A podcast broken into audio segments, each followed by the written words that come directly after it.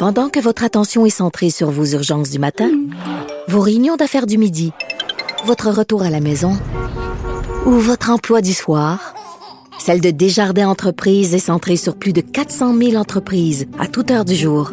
Grâce à notre connaissance des secteurs d'activité et à notre accompagnement spécialisé, nous aidons les entrepreneurs à relever chaque défi pour qu'ils puissent rester centrés sur ce qui compte, le développement de leur entreprise. Vous écoutez Sophie Durocher. Il y a eu vraiment des, des, des informations contradictoires euh, en fin de semaine. D'abord, il y a eu un article sur lequel je suis tombée qui euh, euh, montre à quel point, qui démontre même à quel point la transmission du coronavirus se fait de façon exponentielle dans les avions. Euh, c'est un, un, article où on, on, détaille, évidemment, avant que le masque soit obligatoire euh, dans les avions, à quel point euh, c'est facile de transmettre le, le, virus quand on est dans un endroit fermé comme les avions.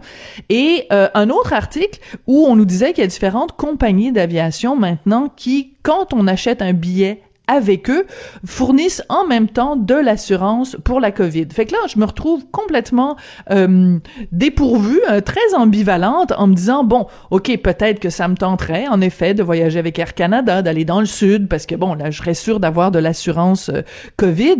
Puis en même temps, ce texte-là qui nous dit à quel point la transmission se fait facilement dans les avions, je me suis dit qu'on allait pouvoir en parler avec notre chroniqueur du lundi, parce que c'est un amoureux des voyages, Jean-Michel Dufault. Bonjour.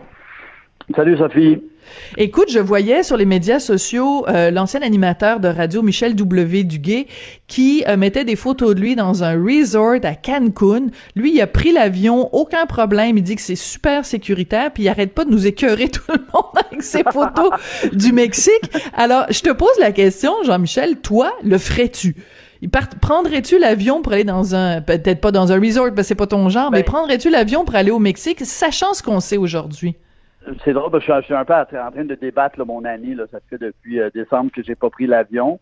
Euh, on ne sait pas l'automne qu'on va avoir. Je pense qu'avec les nouvelles, c'est sûr que j'y vais avec des mesures très très euh, disciplinées de masques, de lunettes euh, et d'assurance. Je pense que s'il y a moyen, comme tu disais, d'avoir une assurance, parce, parce que mon inquiétude elle est plus de tomber malade à l'étranger que dans l'avion. Je crois que maintenant dans l'avion, on fait vraiment attention, sauf que comme, tu dis dans l'article de CNN ce week-end, euh, avant que les gens mettent des masques, des cas de transmission. Parce que maintenant aussi, puis moi, moi ça, ça, ça, ça fait d'ailleurs, par mon malin, ça fait un bout de temps que je sais que c'est vraiment les aérosols le plus dangereux. Ça se transmet dans l'air.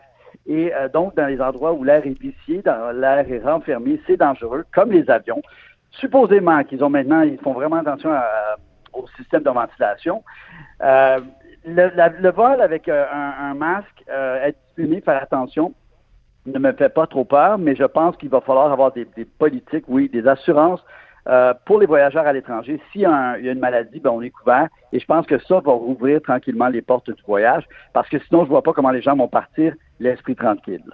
Oui, parce que c'est quand même un, un, aspect extrêmement important. C'est sûr qu'il y a toujours des têtes folles, hein? on en a vu au cours des dernières années, et j'utilise vraiment le, le, le, mot tête folle euh, sciemment. Là, j'ai aucun problème à traiter ces gens-là de, de d'urlu-berlu, des gens qui partent en voyage, puis ils pensent qu'on va euh, brailler sur leur sort parce qu'ils se sont retrouvés à Tombouctou et qu'ils sont tombés gravement malades ou ils ont eu un gros accident, puis là ils demandent à être rapatriés au pays.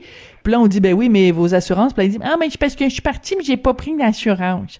Quelqu'un qui voyage sans assurance, excuse-moi, c'est pas juste niaiseux, c'est fou furieux, là. Oui. Bon. C'est bon. fou furieux, puis tu es responsable, c'est pas au gouvernement et à nous euh, à, à, payer pour ce rapatriement, quand surtout on sait maintenant ce qui se passe. Je suis absolument d'accord avec toi. Donc, le, le, manque d'assurance a, a, longtemps été un frein. Puis en même temps, je regardais ça en fin de semaine, euh, toutes ces compagnies, donc soit des compagnies d'assurance ou les compagnies d'aviation elles-mêmes qui disent, ben, vous pouvez partir, puis là, on va pouvoir... Euh, si vous tombez malade, on s'occupe de vous. Je me disais, il y a un côté inconscient quand même, Jean-Michel, parce que au moment où on se parle, Justin Trudeau, il a pas changé les règles. Le gouvernement, les affaires étrangères dit aucun voyage si c'est pas essentiel. Et en plus, si vous revenez, c'est deux semaines de, de quarantaine obligatoire. Donc, est-ce que c'est pas inconscient de la part des compagnies de dire, oh, ben, tenez pas compte du gouvernement, nous, euh, en venez, venez nous voir, puis nous, on va vous, tu sais, c'est faire passer l'argent ouais. avant la santé, là.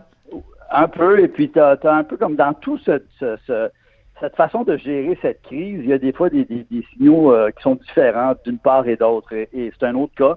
Tu as raison, euh, là on parle de 14 jours, il y en a qui disent c'est 10, jours quand on vient, certains sont surveillés, certains sont pas surveillés.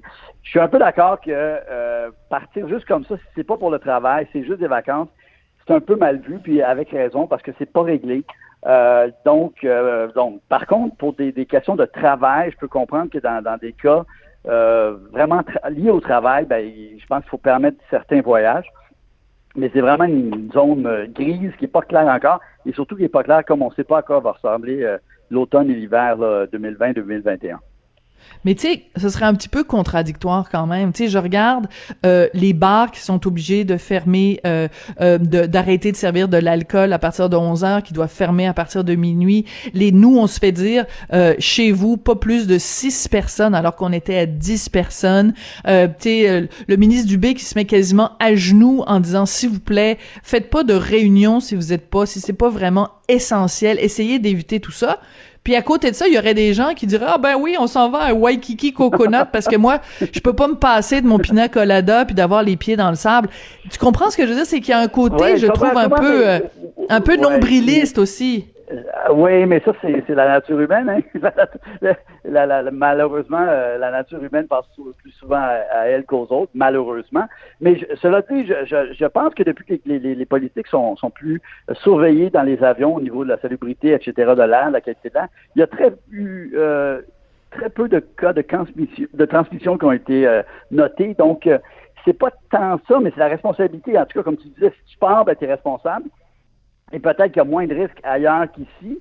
Il y a un risque tout le temps, mais dans les avions, depuis que les, politiques là, sont, sont plus sérieuses envers le virus, il n'y a pas tant de cas de transmission de ce que j'ai noté là. Donc, c'est pas tant ça qui est dangereux, c'est vraiment d'être à l'étranger, puis là, de vivre inconsciemment comme si ça n'existait pas, alors que ça existe pas mal partout sur la planète. Là-dessus, je suis d'accord avec toi. Mais il y a des chances de l'attraper ici. Il faut que tout le monde soit discipliné.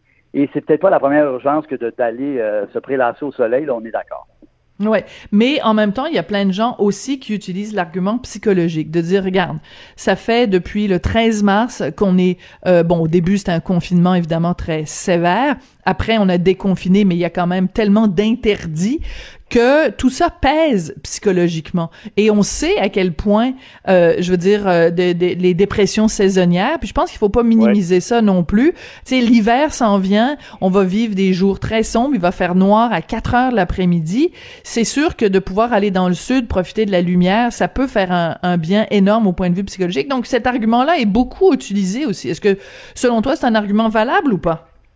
Ben, je pense que si les gens prennent leurs responsabilités et, ne se mettent qu'eux en danger, je pense, je suis capable de vivre avec ça. Mais comme tu dis, c'est pas après ça, s'ils se plaignent, s'ils sont malades, c'est pas à dire Ah ben le gouvernement a envoyé un avion pour moi seulement parce que j'aime pas comment je suis traité à l'hôpital ici. Non, non, non. Tu as pris des assurances privées et tu es responsable. Tu es une grande personne, tu es une grande personne jusqu'au bout. Et à ce niveau-là, moi je peux pas. Tu sais, comme par exemple, personne, je pense, a le goût d'aller vraiment aux États-Unis, qu'il y en a, ça a l'air qu'ils ont malgré tout le goût d'aller en Floride. Euh, mais il y a des endroits de la planète où peut-être c'est même moins virulent qu'ici. Euh, si c'est fait dans, dans, des, dans des bonnes conditions, si on veut, moi, je suis capable de vivre avec ça, mais comme, comme tu disais, ben, je pense qu'à ce moment-là, prenez-vous quand même une assurance privée. Soyez euh, logique avec votre, votre décision et je peux vivre avec ça, en tout cas. Moi, ça, moi, ça, ça me dérange pas tant que ça, là, pour l'instant. Bon, c'est juste que tous ces gens-là vont nous écœurer parce qu'ils vont revenir euh, tout bronzés, tout grillés, alors que nous, on va être blême, qu'on va être gris-vert, puis qu'on va être... Euh, mais en fait, ça va être facile de les reconnaître. Tu sais, tu, te promènes dans la rue, puis tu vois quelqu'un qui a vraiment un, un, visage très, très, très bronzé en plein mois de, de, de novembre, mettons, ou, euh, ou début décembre ben, t'as même pas besoin de lui demander avez-vous voyagé au cours des 14 euh, des 14 derniers jours? Écoute, je voulais absolument parler avec toi parce qu'on sait, on connaît évidemment ta passion pour les voyages, mais aussi ta passion pour euh, la télévision puis la, culture populaire. Tu as regardé le gala des Gémeaux euh, sur une note, sur une possibilité de 10, premier gala donc post-pandémie ou, ou en plein dans les ou en plein dans la pandémie. Tu donnerais une note de combien sur 10? C'est difficile à dire, mais ben, j'aurais un respectable 7.5 euh, qui est diminué par le fait qu'il y a quand même moins la magie par cette distanciation en salle, ce drôle de climat. Par contre, je trouve quand même qu'ils ont assez bien fait, pas seulement à cause, par exemple, de la première scène avec la réalité augmentée, qui était d'ailleurs très bien réussie, mais au moins ils ont mis des gens dans une salle avec la distanciation et c'était quand même moins pire que de ne pas avoir personne et de tout faire par Zoom. Parce que moi, la, vie hein, par Zoom, la vie par écran, j'en peux plus. Je suis plus capable. me déprime maintenant de voir tous ces Zooms. Et c'est drôle parce que même les Emmys, euh, de l'autre côté, chez nos amis américains, avaient beaucoup plus, je trouve, de Zoom. Et ça, ça, ça faisait encore, on était encore comme avant. Euh, c'était déprimant. Donc, en général, j'ai quelques petites notes, là, je peux y aller rapidement. Ouais, ben, vas-y. Il y a toujours une, relation amoureuse avec ces, ces, ces là parce que c'est une grosse infopub pour la, la télé, pour la, la, la, télévision, ça se lance des fleurs, ça se vend, donc c'est comme, sais, la télé, oui, c'est formidable, mais la télé, c'est pas toujours formidable non plus. Cette boîte-là, elle est dangereuse. S'il y a un président américain qui s'appelle Donald Trump, tout le monde le sait, c'est à cause de la télé qui l'a fait connaître avec The Apprentice. C'est la télé qui a construit ce personnage et qui a menti comme si c'était un homme d'affaires qui avait du succès et qui avait toujours eu du succès, c'est la télé qui est responsable de Trump aux États-Unis. C'est la télé qui nous a vendu des gens euh, au dragon qui n'étaient pas si bons que ça. Donc, la télé aussi, ça se vend, ça se vend, mais donc ça. Euh, quand même, des efforts, je quand même je trouve que Véro, en général, est, toujours bonne. C'est difficile de faire de l'humour quand il y a moins de gens dans la salle, quand il y a plus de silence, mais en général, elle a fait une bonne job. On a mis plus de gens de couleur, ça, je trouve ça bien aussi. Euh, il y a eu oui, alors... à ce niveau-là. Oui, alors attends, attardons-nous, attardons-nous un petit peu là-dessus parce que c'est sûr que dans la catégorie des nominés, des personnes en nomination, il y avait très peu de, de diversité pour pas dire pas du tout et ils ont fait un effort. Comme par exemple, quand on a fait euh, une, une chanson en hommage aux gens des nouvelles, ben il y avait Louis-Jean Cormier et il était accompagné de, de Mariem et de Mélissa Bédard. Donc, euh, qui sont deux, deux, deux femmes noires, en plus d'être des super bonne chanteuse là. Euh, à un moment donné, il y a un prix qui a été euh, présenté. C'était euh, euh Monsieur Fayol. Ah, ouais, Fayol Jean et son junior. Voilà, exactement. Qui est avec Laurent Duvernay Tardif. Donc voilà. à ce niveau-là, je trouve qu'il y a eu des efforts au, niveau des présentations.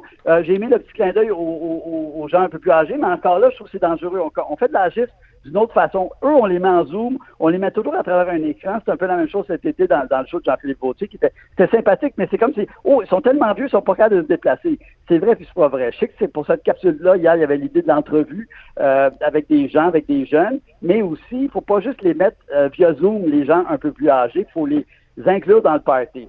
Euh, content quand même. Oui, mais attends, attends deux secondes.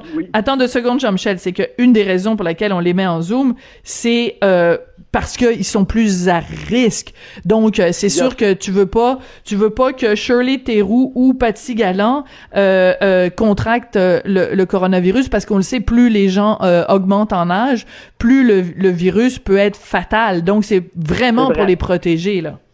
C'est vrai, mais je pense que des fois, il y a quand même une zone grise entre l'âgiste commence, à, quel âge l'âgiste commence, à, quel âge ça devient vraiment dangereux. Mais, tu soulignes un bon point, absolument. Rapidement, c'est pour ça que je t'aime. Thierry, que j'ai beaucoup aimé, content qu'elle ait remporté des prix. Mais pour moi, la Ah, je pensais que tu me disais, je pensais que tu me parlais en disant c'est pour ça que je t'aime. Ah, je suis déçu. Vas-y, continue. Ah, aussi, une des vedettes, c'est euh, Luc Dion. Je veux dire, la, charge de travail de Luc Dion. De incroyable. C'est incroyable. Je veux dire, les gens ne se rendent pas compte ce que c'est de pondre euh, c'est quoi? C'est presque deux heures de, texte par semaine. Ça n'a aucun sens. C'est un surhumain et, euh, bravo pour ça. Juste quand même un, petit, euh, mettre un petit pavé à la mare.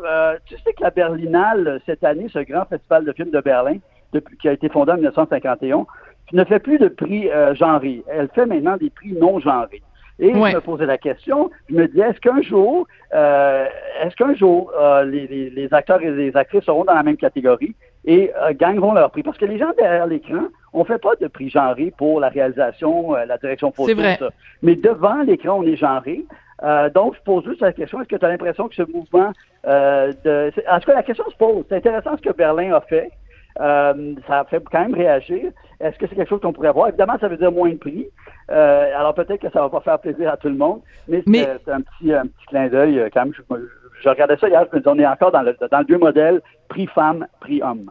Oui, puis euh, moi je trouve ça intéressant ce débat-là, sauf que ce débat-là, il est euh, euh, motivé, disons, par toute cette mouvance qui dit ah ben le genre c'est une invention, c'est une construction sociale. moi, si je me lève ce demain matin et que je considère que je suis non binaire, ben je vais demander est-ce que tout le monde parle de moi à la troisième personne et que je veux utiliser, je n'utiliserai plus je n'utiliserai plus de pronoms masculins ou féminins parce que qui êtes-vous pour me dire que je suis une femme? Je suis rien du tout. Euh, ce que je trouve un petit peu une, construction de l'esprit plutôt qu'une construction sociale.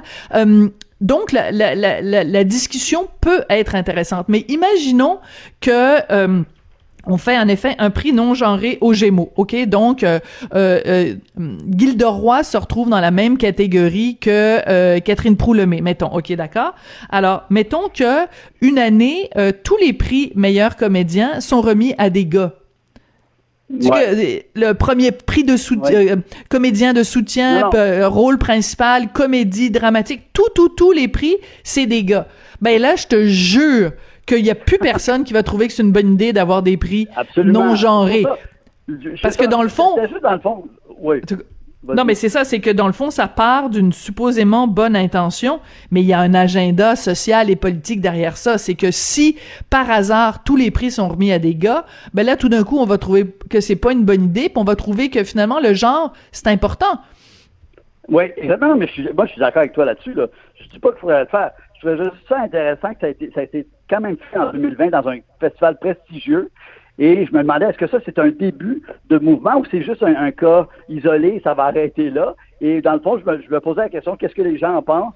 Euh, moi, je, pas, je ne suis, pas certain que c'est une bonne idée, mais je trouve ça intéressant parce que, comme tu dis, dans cette mouvance de gens qui disent il faut arrêter de genrer, il faut arrêter d'avoir un, mot pour les femmes qui sont écrivains et un, mot pour les hommes qui sont écrivains, il faut arrêter de... Donc, je me disais, est-ce que cette logique-là, elle va jusqu'à là ou non? Où est-ce qu'elle commence ou où elle arrête? C'était plus à ce niveau-là, cette réflexion, parce que euh, récemment, là, au mois d'août, euh, euh, Berlin a, débuté cette façon de penser différemment au niveau du travail des acteurs et actrices oui, c'est ça. le petit clin d'œil par, rapport à Et il faut, il faut préciser quand même que ça s'applique uniquement acteur-actrice parce que si je regarde toutes les autres catégories aux Gémeaux qui sont des catégories devant l'écran, comme euh, animateur d'un magazine culturel ou animateur de variété ou animateur de quiz et tout ça, les filles et les garçons sont en compétition les uns avec les autres. Véronique euh, va être en compétition avec euh, avec Guilla ou euh, je sais pas moi Sébastien Diaz va être en compétition avec bon un autre là j'ai je manque de nom là parce que mais donc dans toutes sortes de catégories les les gars et les filles sont tu sais mais je veux dire mettons meilleur animateur d'un bulletin de nouvelles là dans en, information ben là, ils sont devant l'écran et pourtant on fait pas de différence entre les filles et les garçons. Sophie Thibault est en compétition avec euh, euh, avec Patrice Roy, donc euh, c'est c'est de, de se poser plutôt la question pourquoi on le fait pour les comédiens et qu'on le fait pas dans les autres catégories de métiers devant devant l'écran? Exactement. Ça, Écoute, ça C'est ça. Pourquoi pourquoi? C'est vraiment dans les rôles de composition. Voilà, c'est ça. Alors, euh, écoute, tu voulais prendre quelques instants pour nous parler de la fameuse RBG qui est décédée euh, au cours des derniers jours. Alors, présente-nous qui est cette femme si importante euh, aux États-Unis. Ben d'ailleurs, bah, j'invite les gens à regarder, on, leur, remet le, documentaire qui est sorti il y a quelques années, qui s'appelle RBG, justement, qui, qui raconte le parcours quand même étonnant de cette petite femme de Brooklyn, de milieu 5, qui a fait des études supérieures, qui a vraiment brisé des barrières carrière exceptionnelle, une vraie, une vraie battante pour l'égalité des sexes, et dans les deux sens, elle s'est battue pour les femmes, mais elle s'est aussi battue pour certains hommes, dans certains cas, qui devenaient hommes euh, monoparentales et qui devaient euh, élever les enfants et qui n'avaient pas d'avantages sociaux. Donc, bravo. Elle a vraiment, elle s'est battue toute sa vie. Donc, une œuvre importante, une femme extraordinaire. Seul petit truc quand même qui a été noté, euh, elle a été nommée sous Clinton et elle déjà elle était assez, elle commençait à être âgée. Euh, elle a fait donc longtemps. Elle est morte en euh, cette année, elle avait 87 ans. Et depuis quelques années, et surtout sous le règne d'Obama, un président démocrate, des gens disaient, ça serait peut-être le temps de te retirer. Comme ça, euh, Barack pourrait nommer quelqu'un comme toi de progressiste, un peu avec des idées un peu plus de gauche, et protéger cette Cour suprême qui va toujours un peu plus à droite qu'à gauche. Et elle a tenu à tenir son rôle jusqu'à la fin. Mais ce pari a été risqué parce qu'avec ce qui se passe présentement, si elle avait donné son siège avant l'élection de Trump, on ne serait pas dans ce marasme euh, politique dans lequel on va être dans les prochaines semaines. où euh, Trump va essayer de nommer évidemment quelqu'un très, très de droite. Et donc, tous les acquis pour lesquels elle s'est battue.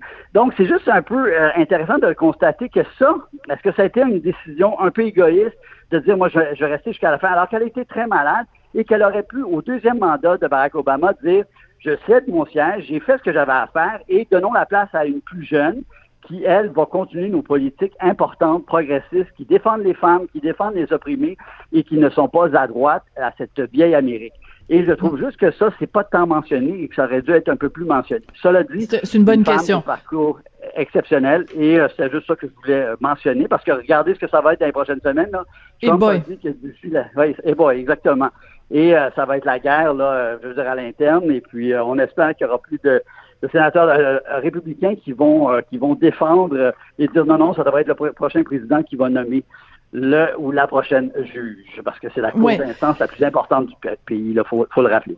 Mais c'est intéressant, donc Ruth Bader Ginsburg euh, est vraiment devenue, euh, avec les années, euh, une figure iconique. Là, tu sais, c'est vraiment là aux États-Unis, euh, tu sais, il y a des il y a des macarons, il y a des tasses, il y a des t-shirts RBG. C'est vraiment particulier parce que tu te dis quel job plate être juge à la Cour suprême aux États-Unis? Mais elle est vraiment devenue. Et je regardais, par exemple, sur mon compte Instagram en fin de semaine, la quantité de gens de tous les domaines qui lui rendaient hommage et dans certains cas reprenaient certaines de ses citations célèbres. À un moment donné, elle avait dit euh, à propos des femmes, elle dit on ne vous demande pas on demande pas à nos pères de nous donner un traitement euh, spécial parce qu'on est des femmes. On vous demande juste d'enlever le genou que vous avez sur notre cou et qui nous empêche de respirer. Et c'est drôle parce que c'est un petit peu, un petit peu la méthode George Floyd, mais cette image-là très forte de dire, ben on vous demande pas un traitement spécial, on veut juste que vous arrêtiez de nous étouffer. Et à un moment donné, euh, elle a dit aussi, elle a fait une déclaration, elle dit, euh, euh, on lui a demandé combien, à combien de, de femmes vous pensez que vous allez être content s'il y a quel nombre de femmes siègent à la Cour suprême, et elle a répondu neuf. Donc il faudrait que Ouais. Ben puis on lui a dit, ben non, ben voyez. Voilà, on lui a dit, ben voyons donc, ça n'a pas de sens que tous les juges à la Cour suprême soient des, des femmes. Et elle a répondu, ben pendant des années, il y avait juste des hommes, puis il y a personne qui trouvait ça problématique. Donc, une femme avec une répartie extraordinaire, un jugement fabuleux, et des fois des réponses toutes simples à des questions où on essayait de la, de la, de la prendre en défaut. Mais donc, une, grande féministe comme on les aime, vraiment euh, un héritage extrêmement important. Oui, et, juste aussi, ça rappelle, comme tu dis, une grande féministe. Et, c'est incroyable. On a tendance mais on regarde elle quand elle était étudiante. Euh, elle arrivait dans les bureaux de New York où on disait on n'engage pas de femmes. Les bureaux d'avocats qui disaient ici on n'engage pas de femmes. Ça fait pas si longtemps que les, choses ont changé. Et c'est grâce à des femmes comme elle que les choses ont changé. Et bravo parce que tu es une vraie féministe et une vraie pour l'égalité des sexes et une, et une vraie une femme de tête, d'intelligence euh, formidable. Alors, euh, c'est à voir ce documentaire pour mieux comprendre le personnage. C'est vraiment, vraiment très, très intéressant. Parfait. Ben, merci beaucoup. Puis, euh, on va conclure ça en disant RIP RBG. Merci beaucoup, Jean-Michel. merci. Bon lundi. Bonne journée.